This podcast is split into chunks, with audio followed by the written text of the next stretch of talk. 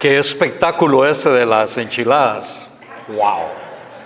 Eh, mi esposa Lucy tuvo que tomar la foto. Cuando no habían llegado el resto de ustedes, estaban las mesas llenas de enchiladas. Ojalá se hubieran quedado así toda la noche, solo para verlas y observarlas. Pero cuando estábamos eh, comiendo, eh, me recordé cuando años atrás comenzábamos con nuestra serie de retiros y campamentos como el que tienen ustedes. Me remonté tal vez unos que 40 años atrás, poco más o menos, y, en ese momento pues era un grupo parecido a este, disfrutábamos, eh, hacíamos cosas increíbles. Eh, los retiros de ustedes aquí, usted, esto es un lujo para lo que nosotros hacíamos en aquella época, pero no los voy a aburrir con eso. Disfrutemos este, este lugar. Eh, sí, claro que sí este banquete. Pero en, esa época algo sucedió en nuestra, en nuestra iglesia, éramos un grupo, les decía, parecido a este, y resulta que vieron ciertas situaciones que causaron como, eh, como, un, como un disturbio, y el disturbio es el siguiente, así como cuando Dios, eh, el Padre, creó este mundo, lo hizo bien, lo hizo perfecto, pero vino ese disturbio, el disturbio fue el hombre pecó y las cosas no fueron como tal vez debían haber sido. De ahí viene el Salvador, de ahí viene el mensaje de salvación. Y en nuestras iglesias en esa época hubo un disturbio, las cosas se pusieron fuertes, serias, mucha adversidad. Yo era la persona que estaba pues ahí, pues liderando y aquí, hay asientos jóvenes, ¿verdad? Aquí por todo este lado acá. Y, y Ah, recuerdo que llegó un momento en que yo le dije a mi esposa, no, yo, yo no puedo seguir con esto, es demasiado pesado para mí. Y eh, estábamos asociados con unas iglesias aquí en Estados Unidos y, recuerdo que venimos a un campamento en el norte de la Florida y estando ahí, eh, yo fui a, a, los que eran pastores que tenían una iglesia, iglesias bastante ordenadas, organizadas. Les dije, miren, allá está pasando eso en Honduras y yo no puedo seguir. Permítanme dejar de hacer eso, dejar de liderar ahí, irme a estar con ustedes. Estaba en la ciudad de Ames, en el estado de Iowa. Yo quiero ir con ustedes ahí a Ames y permítanme aprender de ustedes y regresar. Estuvimos eh, en pláticas, ¿verdad? Y ellos nos dijeron, no Nelson, tenés que ser valiente y tenés que regresar. Yo les dije, wow, yo juraba que me iban a decir, sí, veniste, y que de verdad me iban a acoger y todo. No, me dijeron, te tenés que regresar. Ok, pero estamos en el norte de la Florida, eh, eh, regresamos a Miami, y estando en Miami, vivíamos en Honduras, ¿verdad? Todo eso era un viaje. Eh, estaba en la iglesia a donde yo había estado pastoreando, una iglesia pequeña, y, ahí tenía un cuartito en la parte del fondo, tenía un par de butacas, camas, ahí se hospedaba gente cuando venía. Y, y me encerré ahí, me encerré por un día para buscar a Dios, para decirle, Dios, ¿qué es lo que tú quieres que yo haga? Y estaba ahí, recuerdo, no salí, pasaba arrodillado, pasaba caminando, ¿verdad? Era un cuartito pequeño, pero me lo memoricé caminando por todo eso. Y en un punto, pues, el Salmo 32 me habló, cuando ah, dice ahí el salmista, eh, te haré entender y te enseñaré el camino en que debes andar, sobre ti fijaré mis ojos. Y yo dije, esto es Dios hablándome. Él me va a hacer entender, me va a enseñar el camino que debo andar él va a fijar sus ojos sobre mí, sobre lo que estamos haciendo en, Honduras. Entonces para mí esa fue como la confirmación de lo que me habían sugerido los pastores de que regresara. Regresamos y de ahí en adelante hubo un desarrollo, un desarrollo tremendo, mucho fruto, mucho fruto a tal grado pues que son pues las iglesias que tenemos hoy regados por tantos países, 12, 13, y, la, varias iglesias, pues incluyendo ustedes. Y Lo que experimenté en ese momento al regresar fue una capacidad inusual de hacer las cosas, una habilidad en muchos aspectos como casi que sobrenatural, porque uno no sabía que, ¿verdad? Un muchacho de 30, y 30 años, aprox, por ahí, y sin experiencia, y estaban todas esas personas ahí, y, cada día venían más, y, vimos un desarrollo, y siento yo que pudimos experimentar el poder de Dios en esos momentos y el desarrollo consiguiente, como ya les dije, y éramos fieles en algo, éramos súper fieles en compartir el Evangelio, el mensaje de salvación, porque sabíamos qué es lo que teníamos que hacer.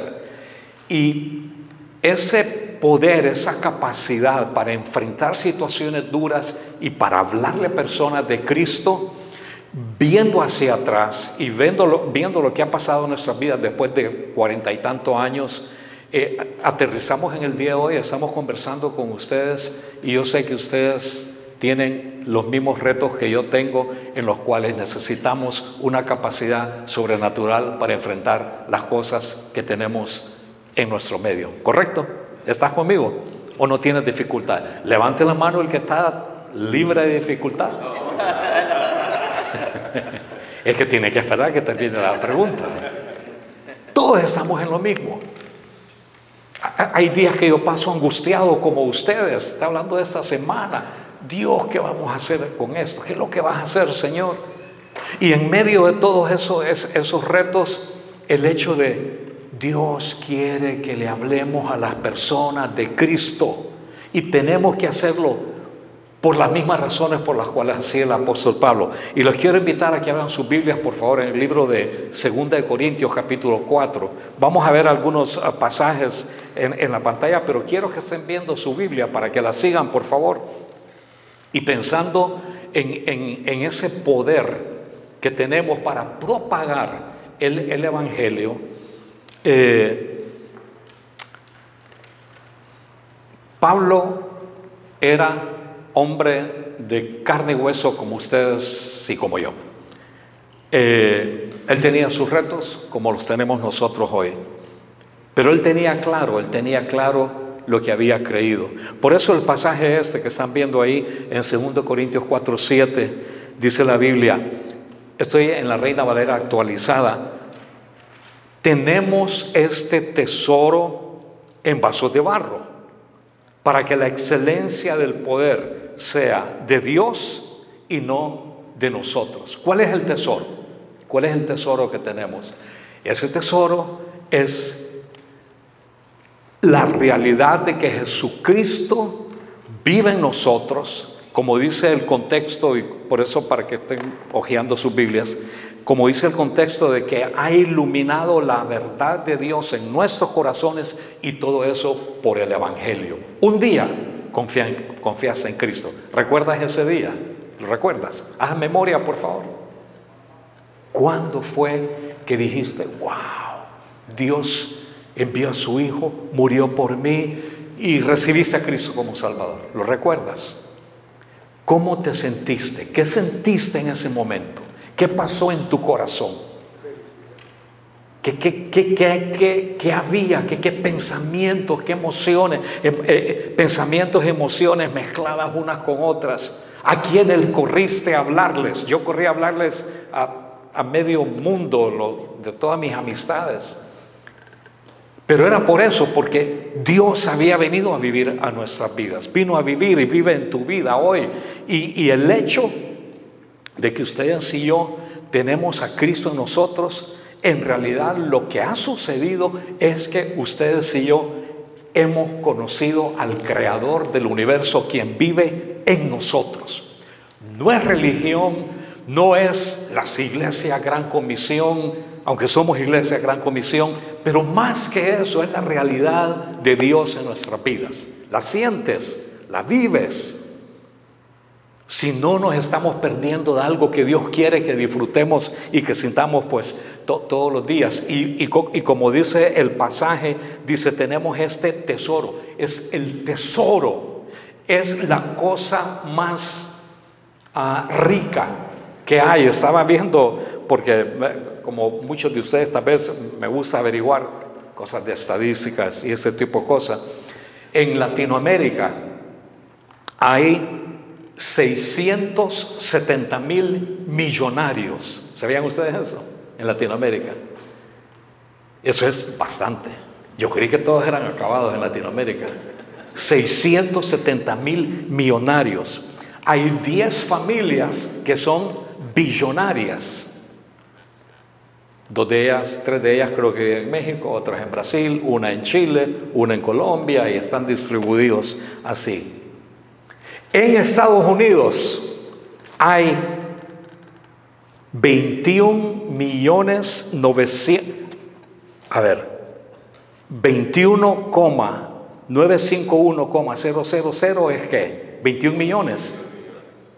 Hay 21 millones 951 mil millonarios en Estados Unidos. Ustedes pueden visualizar eso. Y hay 2.755 billonarios. Eso es nada respecto al tesoro del Evangelio que está en tu corazón. Esa gente se quedan pobres comparado a tu riqueza, a la mía, a la nuestra aquí colectivamente. ¿Cuántas personas habemos aquí, Edgardo? Un aproximado, yo no sé. Acá hay 40 personas. pues aquí hay 40 más que billonarios. Ese es el tesoro del Evangelio. Que para, para serles bien francos, a mí me cuesta procesarlo todos los días, pero lo proceso muchos días y cuando lo hago, todas las cosas tienen su lugar. Los problemas sé cómo enfrentarlos, mis pensamientos negativos sé cómo controlarlos, las situaciones con otras personas, he aprendido para qué gastar energías en pleitos con otros. Si, si hay un problema, es el problema de ellos, yo tengo los míos, Dios te bendiga, te voy a amar. Cuando querés que hablemos Hablemos, cuando quieres hablar, hablemos. Pero la riqueza que yo tengo está así. Les digo algo. Dios te hizo rico para que pudieras enriquecer a otros. Para eso Dios te hizo rico. De por sí solo saber que tenemos vida eterna, de por sí solo saber, saber de que el, Dios creador del universo vive en mí. Es suficiente, ya no digamos, el hecho de que Dios te hizo rico para enriquecer a otros. Grábate eso en tu mente, en tu corazón. ¿Te sientes rico? Y eso es bien importante.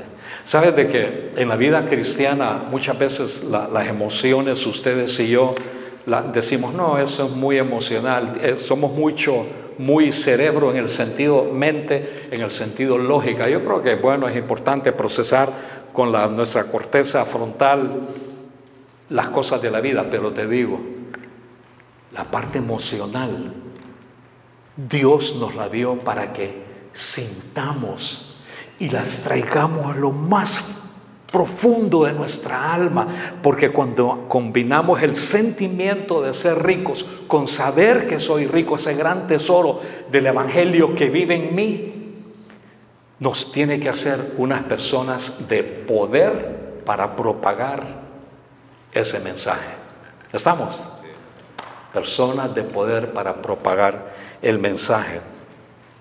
Y si eh, el mensaje es nuestro tesoro, Dios nos ha dado una misión que para mí, como el apóstol Pablo, debe ser nuestra vida. Miren lo que dice versículo 1 y 5 de segunda, siempre 2 Corintios 4, dice así, por esto también nosotros, teniendo ese ministerio según la misericordia que nos fue dada, no desmayamos. Miren esa frasecita, nosotros teniendo ese ministerio, la palabra ministerio quiere decir servir. Aquí lo que quiere decir en esencia es que tenemos un rol cada uno de nosotros para servir. Pues aquí está hablando del Evangelio, teniendo el ministerio, según la misericordia, no desmayamos. Ese ministerio misericordia nos ha sido dada. Porque no nos, saltando al versículo 5, no nos predicamos a nosotros mismos, sino a Cristo Jesús como Señor y a nosotros como siervos de ustedes por causa de Jesús. Aquí está hablando de que tenemos este ministerio. Hace en el contexto el contraste entre el viejo pacto, el nuevo pacto, el, de la carne versus el espíritu, el que nos justifica el ministerio, que nos declara justo delante de Dios. Entonces, les decía, el, ministerio es el rol que Dios nos ha dado para nosotros servir a otros. Dios nos salvó para servirle y Dios nos ha salvado para que otros sean salvos. Dios nos ha salvado para servirle. Solo piensa, solo piensa. Tantas billones de personas que hay en este mundo. Y aquí estamos nosotros. Hubo un tiempo en que no había nada. Eh, Dios hizo todo de la nada. Y aquí existimos ustedes y yo. Es, es impresionante saber de que somos producto de la mente de un ser eterno perfecto que dijo, yo quiero compartir vida con otras personas que somos ustedes y yo. Él idea un plan de salvación, viene a vivir en nosotros. Entonces, si Él viene a vivir en nosotros y si Jesús es nuestro modelo y nuestro ejemplo para imitar, para seguir, vino para servir a otros y en función de servir ustedes y yo tenemos el privilegio de, con el tesoro que tenemos, enriquecer a otros. Es nuestra vida, la misión. El mensaje es el tesoro, la misión es nuestra vida. Y cuando yo pienso en eso, y cuando veo los grandes retos que tengo y pienso en los retos que tú tienes, yo te invito a que pienses juntamente conmigo que por mucho reto fuerte que tengamos, por mucha adversidad, llámale en tu trabajo, llámale en tus finanzas, eh, que estás en pleito con alguna persona en la parte relacional, lo que sea, Dios quiere que ustedes y yo nos mantengamos firmes, fuertes y que nunca nos demos por vencido, pase lo que pase. Cuando comenzaron nuestras iglesias, yo les decía a, ustedes que eh, hubo ese desarrollo, wow, estamos viendo cosas suceder y, cosas pasan en una ciudad y luego pasan a otra y vamos a visitar a, otra y las personas vienen y de otro lado confían en Cristo y comienzan una iglesia por ahí y por allá, y no solamente en este país, sino en otro, después en otro, después en otro, después en otro. Es una cosa como que, ¿qué es esto? Si nosotros, ¿quiénes somos? Y es por la gracia de Dios. Nosotros nos mudamos a la ciudad de Miami hace unos años y veníamos llenos de ver todo eso, lo que Dios estaba haciendo. Les voy a hacer una historia larga, corta, y la historia corta es de que al llegar a Miami nosotros vimos un desarrollo similar, crecimiento, pero un momento las cosas empezaron a ir como para abajo en el desarrollo numérico de la iglesia. Y muchas cosas pasaban, personas hablaban, hacían esto, se iban, venían otros, se iban. Y una cuestión de que, de que yo no estaba acostumbrado a eso. Tenía que una buena cantidad de años estar viendo desarrollo, desarrollo, desarrollo, desarrollo. Yo no sé si te ha pasado que has visto éxito en tu vida y de repente, ¡pum!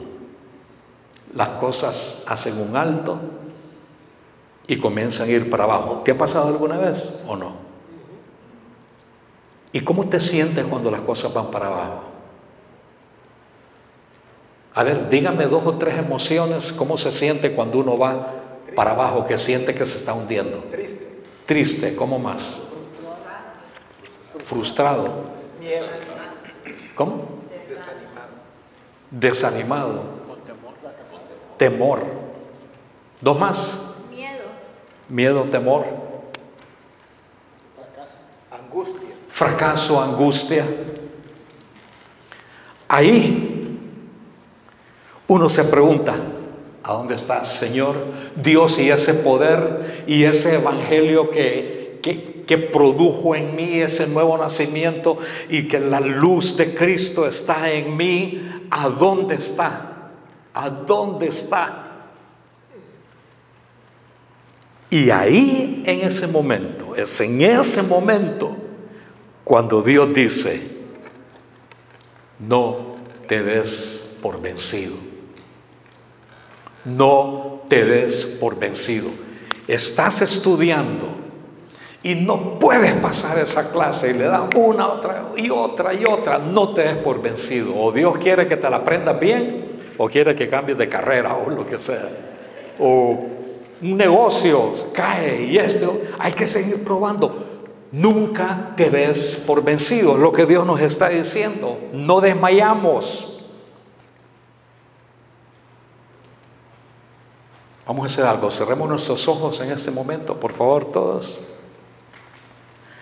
La Biblia, mientras estamos con los ojos cerrados, la Biblia dice que David le hablaba a su alma. ¿Recuerdan eso? Le decía, alma mía, bendice a Jehová. Y quiero que en este momento piensa alguna situación dura que estás pasando.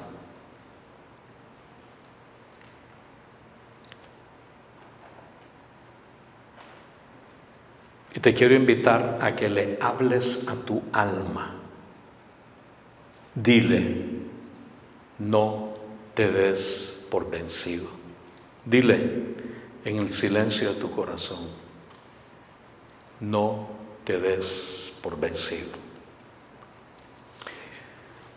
Y sabe que esa es una buena cosa hacer. Es una buena cosa hacer continuamente. Estarnos diciendo a nosotros mismos la palabra para darnos dirección, porque nuestro cerebro siempre está escuchando y escucha todo lo que le dices, lo bueno y lo malo. Así que ten cuidado a lo que le entra a tu mente, porque eso es lo que uno termina haciendo. Entonces tenemos, tenemos un, mensaje que es un tesoro, tenemos la, la misión de, de que sea nuestra vida. Y entonces aquí viene el poder, porque los mensajeros eh, somos los que acarreamos ese poder, lo tenemos en nosotros. Cada vez, esto es algo que yo trato de, de traerlo a mi mente. En el lugar donde tú estés, eres hijo de Dios, hija de Dios, el Espíritu de Dios vive en ti. Eh, tal vez tuve que haber comenzado con esta pregunta. ¿Crees tú que el Espíritu de Dios vive dentro de ti? ¿Lo crees? ¿Y crees que ese es un espíritu de poder? ¿Sí o no? A ver, ¿sí? ¿O no? Sí. Es de poder, es de poder. No es de un show de poder, es de poder. Es de que cuando las cosas están duras, yo puedo digo, voy a seguir. Entonces, solo piensa, yo solo pienso que cuando usted, a donde ustedes y yo vayamos, ahí va caminando, andando, poder capacidad, la habilidad sobrenatural de Dios para poder sobreponernos a las cosas y los retos naturales de la vida. Eso es lo que es poder. La capacidad sobrenatural de Dios para sobreponernos a los retos cotidianos naturales de la vida. Y eso está en nosotros. Dice, tenemos este tesoro en vasos de barro para que la excelencia del poder sea de Dios y no de nosotros. El Espíritu de Dios viene a vivir en nosotros, lo creemos y aquí viene el misterio. Es una mezcla de debilidad con poder, porque tú y yo somos débiles, pero Dios no. Es, es un misterio. Y lo dice bien clarito, el poder reside ¿En qué? En vasos de barro, en nuestras limitaciones, en que nos cansamos, no podemos dormir bien algunas veces, estamos eh, llenos de inclinaciones a pecar. Dios nos dio su poder sin hacer ningún cambio, sin hacer ningún cambio en tu realidad como ser humano, como hombre, como mujer. No hizo ningún cambio, pero vino a, vivir en nosotros. En los versículos 8 y 9, cuando ustedes ven ahí en sus Biblias, en los versículos 8 y 9, Pablo describe lo que él le pasaba, lo que le pasaba a él en ese momento, por lo menos cuando escribió la carta, que es lo mismo que nos pasa a ustedes y a mí. Dice que él estaba atribulado. ¿Te has sentido alguna vez así? Perplejo, eso quiere decir en apuros, perseguido, abatido. Ese es el vaso de barro hablando. Eso es así soy yo.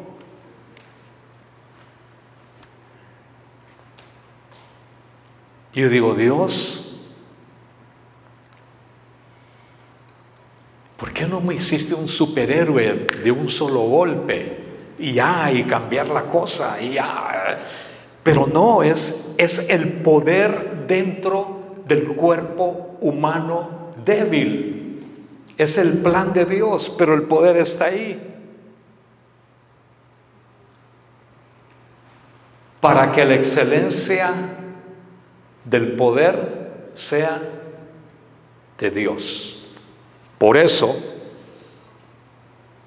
en 2 Corintios 4, 7 y 8, dice, estamos atribulados en todo, pero no angustiados, perplejos, pero no desesperados. Perseguidos, pero no desamparados, abatidos, pero no destruidos. Atribulados el vaso de barro, no angustiado el poder de Dios, perplejo el vaso de barro, no desesperado el poder de Dios, perseguido el vaso de barro, no desamparado el poder de Dios, abatidos el vaso de barro, pero no destruidos el poder de Dios. Vamos a hacer algo. Vamos a leer este pasaje. Yo voy a decir lo que el vaso de barro dice y quiero que ustedes con una profunda convicción digan lo que el poder de Dios dice. En otras palabras, cuando yo diga estamos atribulados en todo, ustedes van a decir, ok, vamos a comenzar. ¿Ok? ¿Están listos? Pero lo vamos a sentir y lo vamos a creer. Y para hacerlo nos vamos a poner de pie por un ratito, por favor. Estamos. Señor, permite que esto sea una realidad en nuestras vidas. Estamos atribulados en todo, pero no perplejos, pero no desesperados, perseguidos, abatidos, pero no destruidos. Ahora digámosle con fuerza. Ahora digámoslo con convicción. ¿Listos? Estamos atribulados en todo, pero no. Perplejos, pero no. Perseguidos, pero no. Abatidos, pero no. Qué bueno. Así es. Tomen asiento, por favor. Ustedes y yo somos así. Y cuando vivimos en, en, el poder Recuerda, no es un poder de hacer, aunque yo digo hacer un show, porque muchos, ah, el poder de Dios, y no sé, está bien que lo hagan, pero más que eso, es cuando estás en lo más oscuro de tu vida, no te das por vencido y sigues compartiendo el tesoro con otras personas. Eso es poder. Eso es poder. Pase lo que pase, salí cansado del trabajo, pero voy a hablar a una persona de Cristo. Eso es poder. Y si ese es el caso, ustedes y yo, al vivir de esa manera, somos testigos de Jesucristo. Somos testigos, sí, por lo que hablamos, pero más por la influencia que ejercemos sobre sus vidas al ver la calidad y la clase de vida que tenemos nosotros, que es una de poder.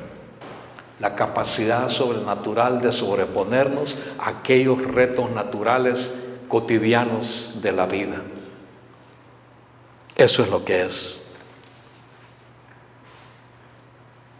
Hace unas semanas atrás en nuestra casa se, arruinó eh, la, máquina para lavar platos, se lava platos.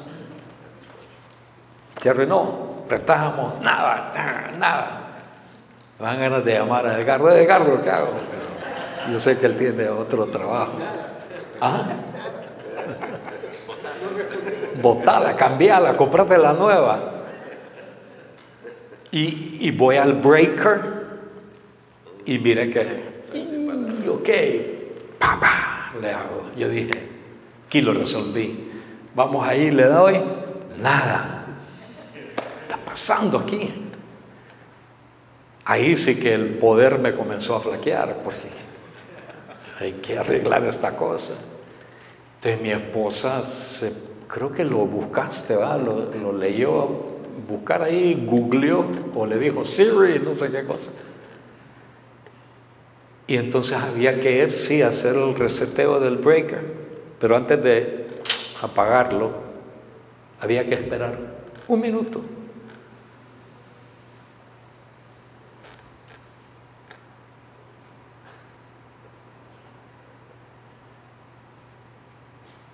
No va a llegar al minuto. Esto multiplicado por 6. Y sentemos. Ah, funcionó. No te llamé. El poder está ahí, pero o no nos conectamos o no sabemos cómo conectarnos. Pero quiero que te quedes con esto, por favor. El poder de Dios está en ti. ¿Has confiado en Cristo como Salvador? ¿Tienes vida eterna? El Espíritu de Dios ha venido a vivir en tu vida. El Espíritu del poder de Dios, Espíritu de poder vive en ti. Dominio propio, amor, pero hay que conectarnos.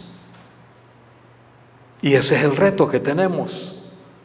Cuando ustedes y yo lo hacemos y nos conectamos, ustedes saben, tenemos que buscar a Dios en oración, tenemos que estar en la palabra, tenemos que meditar, tenemos que memorizar, tenemos que estar trayendo la vida de Dios a nuestras vidas. Tenemos que dejar que Dios nos informe a través de su palabra qué hacer, qué no hacer, por dónde ir, por dónde no ir, cómo lidiar. Y viene la experiencia, viene el desarrollo, la madurez, pero el poder está ahí. Lo hacemos, vamos a vencer las situaciones personales y de nuestras vidas y le presentamos a otros el tesoro de salvación. Pero tuvimos que esperar ese minuto antes de volver a, ¿verdad? Encender el, el breaker. Y para nuestra vida, eso es como nuestra fe.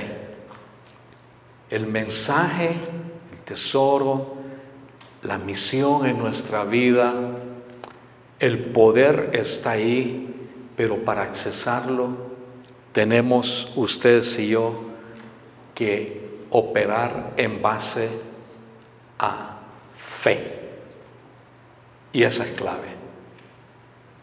La fe viene siendo como ese minuto de espera, lo que hace todo posible. El modus vivendi es nuestra fe. Mira lo que dice 2 Corintios 4:13. Sin embargo, tenemos el mismo espíritu de fe. Conforme a lo que está escrito, creí, por lo tanto hablé. Nosotros también creemos, por lo tanto también hablamos. Ahí se está refiriendo al, al salmo, uno de los salmos, porque dice, así como está escrito, porque el salmista estaba diciendo de que estaba pasando en angustias y, hasta cuestionaba a Dios y decía, pero ¿por qué? Y, y dice, pero sea como sea, yo creo, entonces hablo. Yo creo y hablo. Cuando yo creo, cosas suceden. Cuando tú crees, cosas suceden y nos conectamos a la fuente de poder por la fe. Eh, la fe, bueno, aquí es, eh, es todo un tema, pero para lo que estamos hablando de poder accesar el poder de Dios,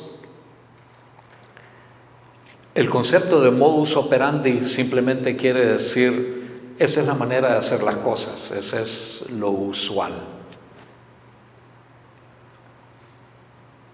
es como por ejemplo los ingleses manejan por la izquierda, ese es el modus operandi de, ellos. Eh, eh, Apple saca aparatos nuevos cada año y todos lo esperamos, así es la manera que operan. Y todas las cosas tienen su manera de operar. Ustedes y yo operamos por medio de nuestra fe. No hay otro. No hay otro. Fue lo mismo que hiciste el día que recibiste a Cristo como Salvador. Que dijiste, en verdad, en verdad, en verdad, yo creo en ese mensaje y lo recibes en tu vida y las cosas cambiaron. Es lo mismo que ustedes y yo tenemos que seguir haciendo. Eso estaba en Salmo 116. Y versículos del 8 al 10. Y cuando Pablo dice, creí, por lo tanto hablé, yo creo que tengo el tesoro dentro de mí, yo sé que puedo hacer inmensamente rico, rica a otra persona. O sea, si yo sé que lo puedo hacer billonario, ¿por qué no compartirlo? Porque no me va a quitar nada. Todo lo contrario, multiplica mi riqueza, porque ustedes y yo sabemos que nuestras recompensas no están aquí en esta tierra, están en el cielo. El día que lleguemos, wow, ese día, cuando yo te mire a ti, que Dios te diga, bien hecho, bien hecho. Y cuando todos nos demos cuenta, cuando, cuando nosotros seamos los testigos de cómo Dios te va a premiar porque no te diste por vencido, porque compartiste el tesoro con otros, porque mantuviste la fe y te conectaste con Él continuamente y, Dios te va, te va a premiar en base a cuánto enriqueciste a otras personas. Solo piensa en eso. ¿Quién es la persona más joven aquí? ¿Quién es? ¿Cuántos años tenés? No, no le oigo. Doce. ¿Quién es la persona más vieja aquí?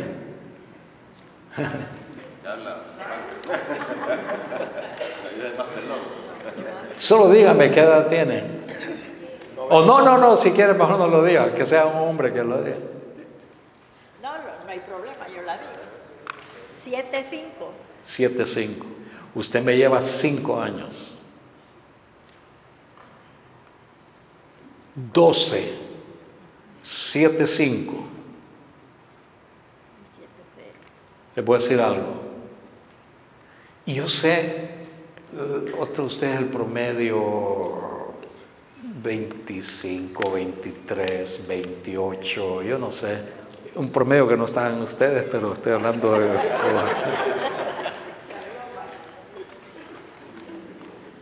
Créanme ustedes que están ahí 25, 30, 30.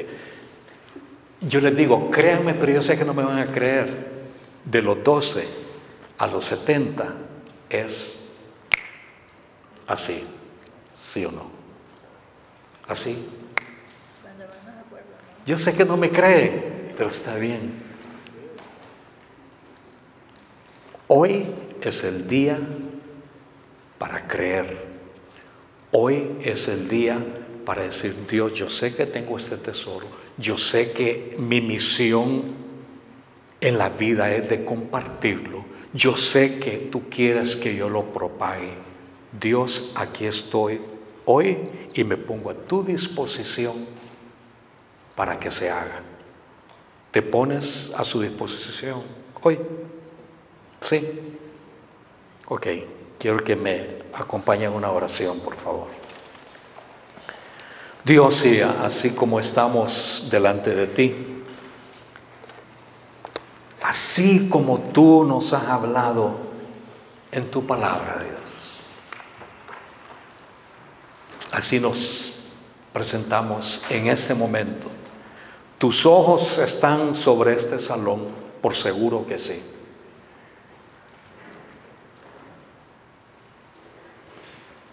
Creemos que tu presencia está entre nosotros, sentimos tu presencia.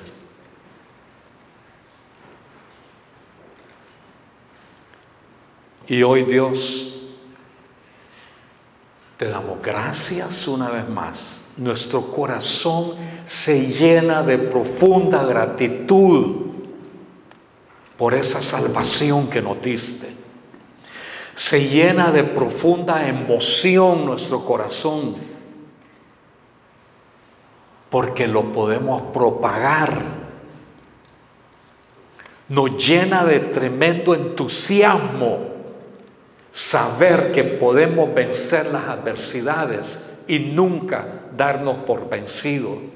Señor, nos llena de propósito saber y entender de que nos tienes aquí en esta tierra para cosas grandes, a pesar de nuestros fracasos, a pesar de nuestras debilidades, a pesar de esos pensamientos negativos que nos invaden, Dios nos tienes aquí para cosas grandes.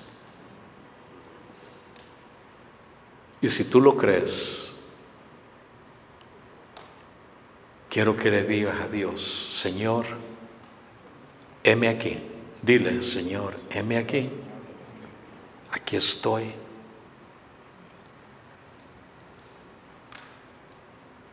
Ayuda a mi incredulidad. Dios, me pongo a tu disposición. Dios, úsame como nunca antes. Úsame como nunca antes. Gracias por ese poder que vive en mí, en este vaso de barro. Gracias que ese es tu plan. Señor, úsame como nunca antes.